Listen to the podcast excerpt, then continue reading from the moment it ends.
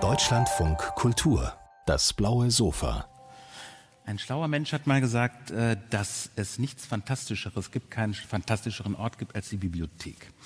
Vielleicht äh, trifft das noch mehr zu auf das Archiv und ähm, eine gewisse Zeit im Archiv zugebracht hat der Herr, der neben mir sitzt, Philipp Felsch, und hat dort ähm, Material hervorgeholt und gelesen, fantastisches Material über äh, Friedrich Nietzsche. Friedrich Nietzsche ist vielleicht der abenteuerlichste Philosoph äh, des 19. Jahrhunderts, vielleicht sogar der abenteuerlichste Philosoph deutscher Sprache. Äh, und aus dieser Mischung äh, hat Philipp Felsch sein neues Buch äh, gewonnen, wie Nietzsche aus der Kälte kam. Herzlich willkommen, Philipp Felsch. Vielen Dank. Gespräch. Ähm, Sie machen da was sichtbar, was man vorher nicht so richtig gesehen hat, ein bisschen wie ein Detektiv, äh, obwohl Sie eigentlich Ideenhistoriker sind, Kulturwissenschaftler äh, sind. Ähm, wenn ich sage, Ihr Buch handelt vom Nachleben Nietzsches, ist das eine gute Zusammenfassung? Ist das der Gegenstand? Trifft es das damit? Ja, es geht äh, nicht um Nietzsche selbst, sondern es geht um Nietzsches Nachleben, Nietzsches Wirkungsgeschichte im 20. Jahrhundert.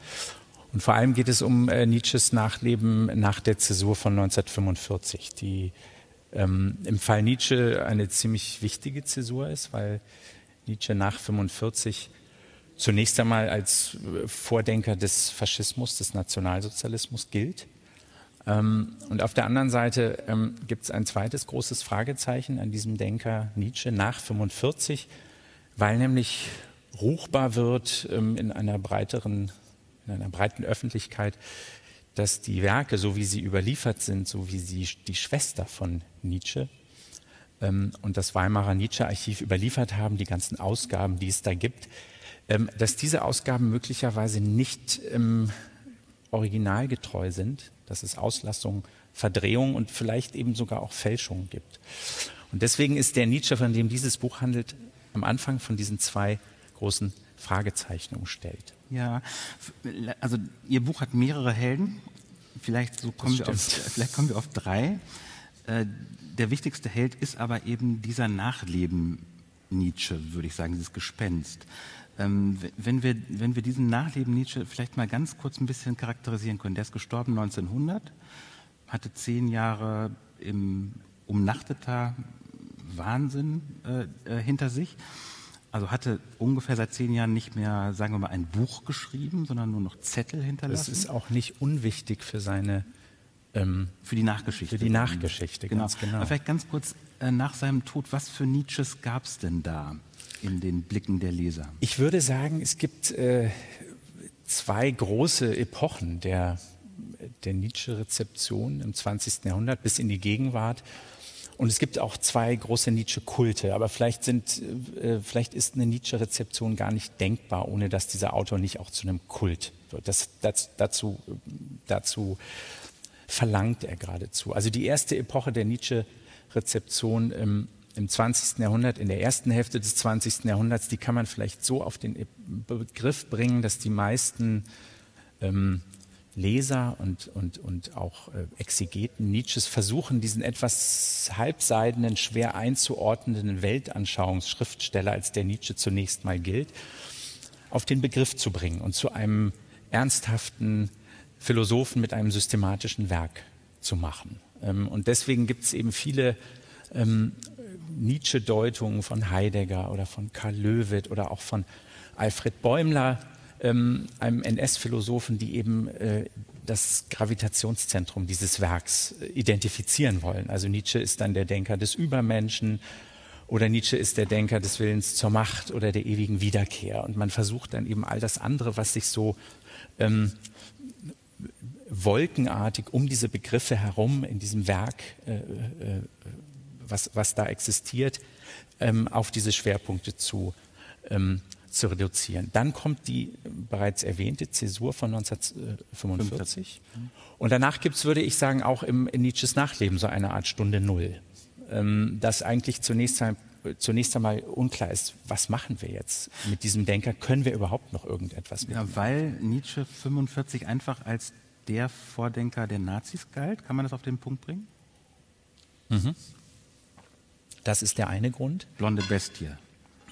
Ja, Wille und zur Macht. Äh, äh, genau. Also man findet ja genug Anhaltspunkte ähm, in Nietzsches Werk, ähm, um diesen Vorwurf zu erheben. Der ist auch nicht ganz unberechtigt. Und äh, dazu kommt zum Beispiel auch, dass ähm, Hitler Mussolini 1943 zu seinem 60. Geburtstag eine 20-bändige Nietzsche-Prachtausgabe geschenkt hat, in, In blaues Schweinsleder, gebunden.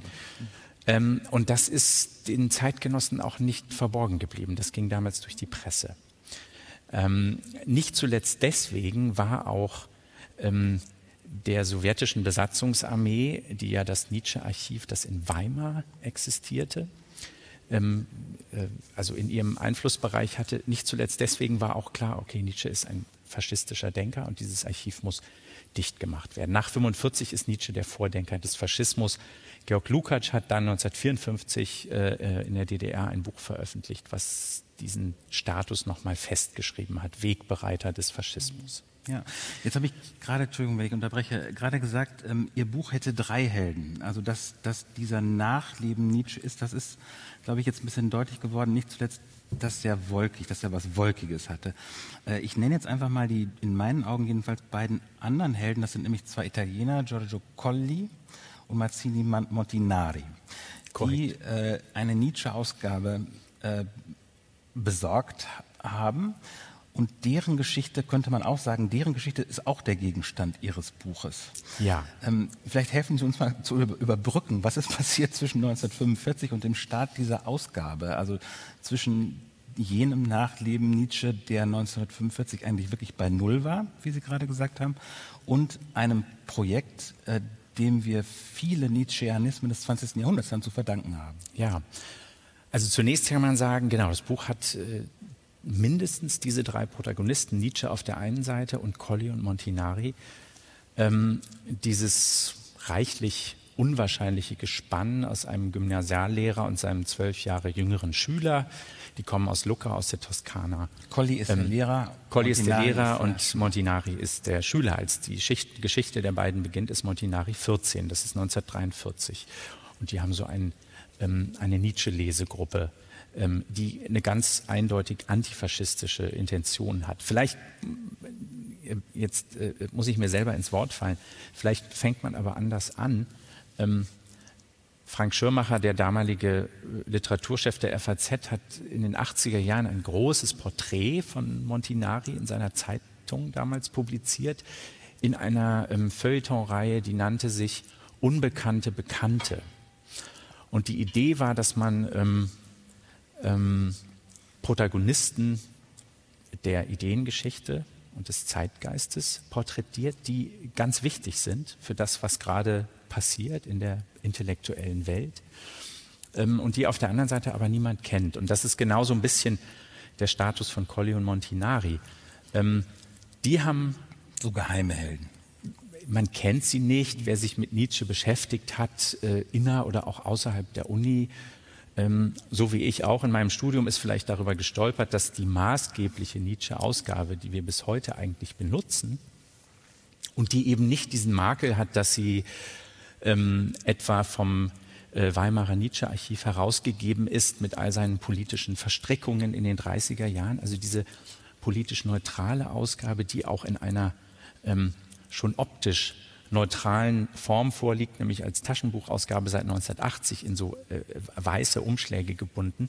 Grau. Ich habe eine. Ja, es gibt sie in weiß, es gibt sie in grau, es gibt sie auch so in Lachsrosa, also die haben verschiedene Farben gemacht, äh, ähm, äh, aber keine dieser Farben ist schwarz oder braun. Das wäre vielleicht eher die Assoziation Nietzsches äh, davor gewesen, dass diese Ausgabe eben von zwei Italienern besorgt worden ist. Ähm, und die, das Buch handelt unter anderem davon, ähm, wie es eigentlich dazu gekommen ist, dass, äh, das hat mich auch an dem Stoff einfach fasziniert, dass zwei italienische Antifaschisten ähm, in den 60er Jahren, 1961, also im Jahr des Mauerbaus, nach Weimar in die DDR gehen, um in zehnjähriger Arbeit, also Montinari hat sich in Weimar niedergelassen, hat auch eine Ostdeutsche geheiratet und in kürzester Zeit vier Kinder bekommen. Und er hat zehn Jahre in Weimar gelebt und während dieser Zeit Nietzsche entziffert. Können Sie diese Szene mal so ein bisschen äh, beschreiben? Also Sie haben jetzt schon gesagt, Montinari ist ein glühender äh, Antifaschist gewesen, äh, kommunistischer Funktionär auch gewesen.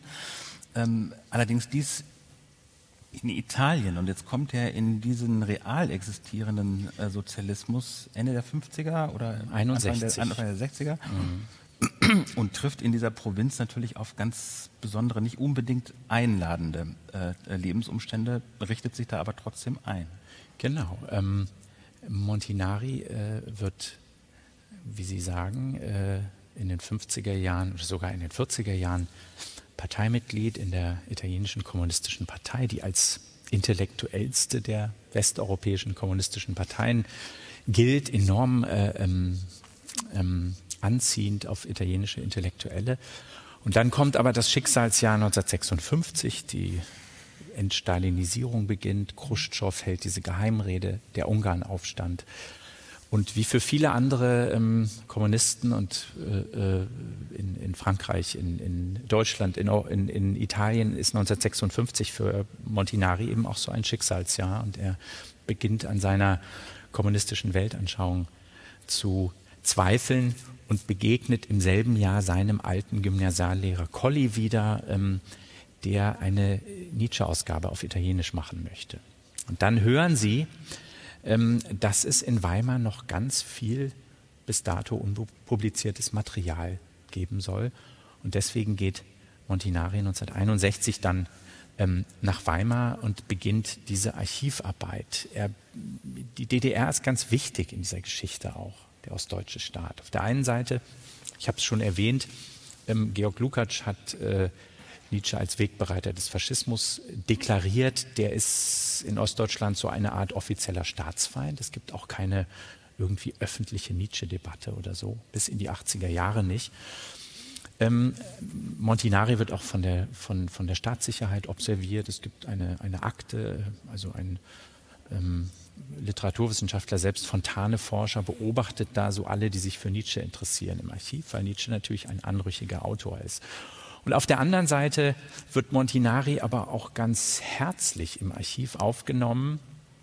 Der Archivdirektor Helmut Holzhauer ist ein dekorierter Widerstandskämpfer, Kommunist, aber last but not least auch ein Bildungsbürger, der also in Weimar in so einer ähm, für die DDR ja auch ganz typischen bildungsbürgerlichen Enklave eigentlich sitzt und mit Montinari sich wunderbar über Nietzsche unterhalten kann. Und der hält diesen beiden italienischen ähm, Genossen den Rücken frei, um Nietzsche nochmal vollkommen neu zu entziffern. Und Montinari, ähm, für Montinari ist auch diese, diese Windstille, die in Weimar herrscht, das, das Abgeschottetsein von den Zeitläuften, von der Wiederentdeckung Nietzsches, die in ähm, Westeuropa anläuft, ganz entscheidend, um überhaupt die Ruhe aufzubringen, um da äh, Zehntausende von Seiten tatsächlich, und die sind nicht leicht zu entziffern. Also äh, mhm. ich habe es ich hab's selbst versucht, Nietzsche ist, ähm, hat eine furchtbare äh, äh, Handschrift, die auch immer schlimmer wird, je älter er wird.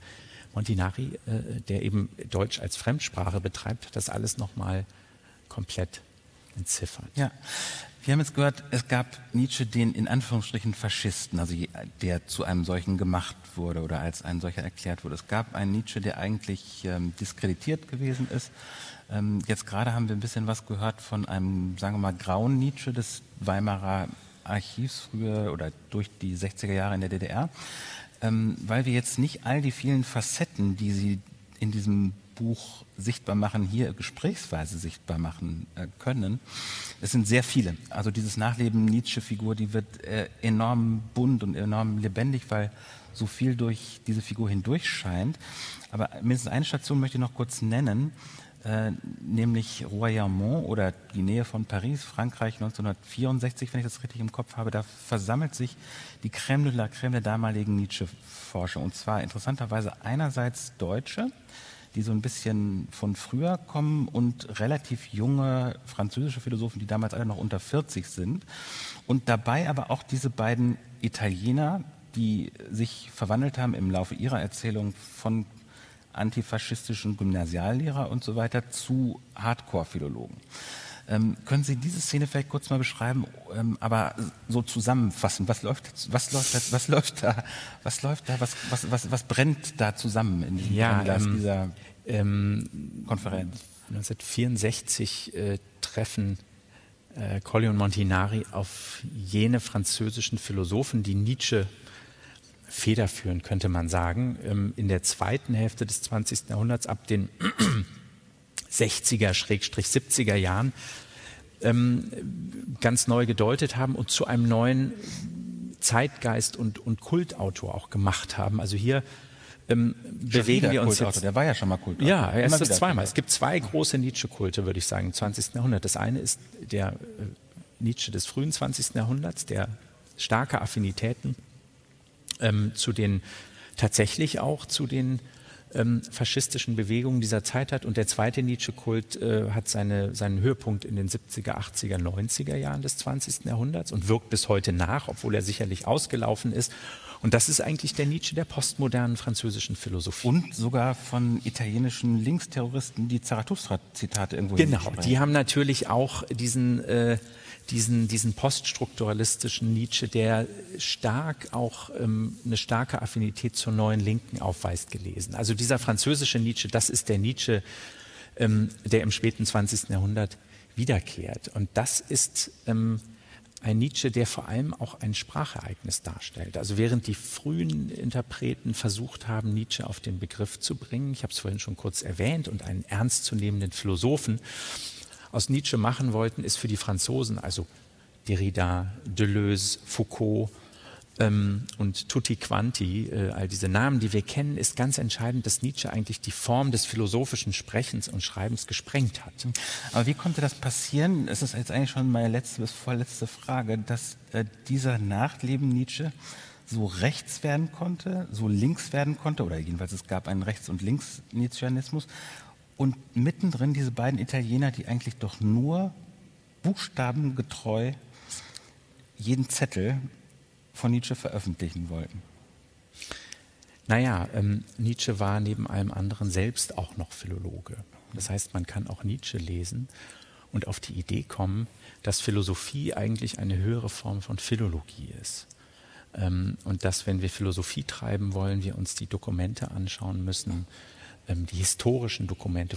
Michel Foucault hat das in Frankreich dann auch später gemacht als Nietzscheaner, um ein historisches und philologisches ähm, Philosophieren zu betreiben, das uns durch den Blick in die Geschichte, das hat Nietzsche dann Genealogie genannt, lehrt, wer wir selbst eigentlich sind. Also als Nietzsche-Leser kann man auch schnell zum Philologen werden. Äh, und das ist bei Montinari der Fall. Der hat die Idee, ähm, und insofern, äh, er ist ein, ein, ein, ein Nietzsche-Leser, Nietzsche war Philologe, Nietzsche selbst kommt aus einem protestantischen Pfarrhaus. Ähm, die Philologie hat auch so eine ähm, protestantische Seite. Colli und Montinari sind eigentlich die Protestanten der, äh, in, in der Wirkungsgeschichte von Nietzsche, die gegen die ältere katholische Orthodoxie der Nietzsche-Deutung sagen, wir müssen zurück zum Text, wir wollen jetzt die, den Buchstaben ähm, die Buchstabenwahrheit von Nietzsche freilegen.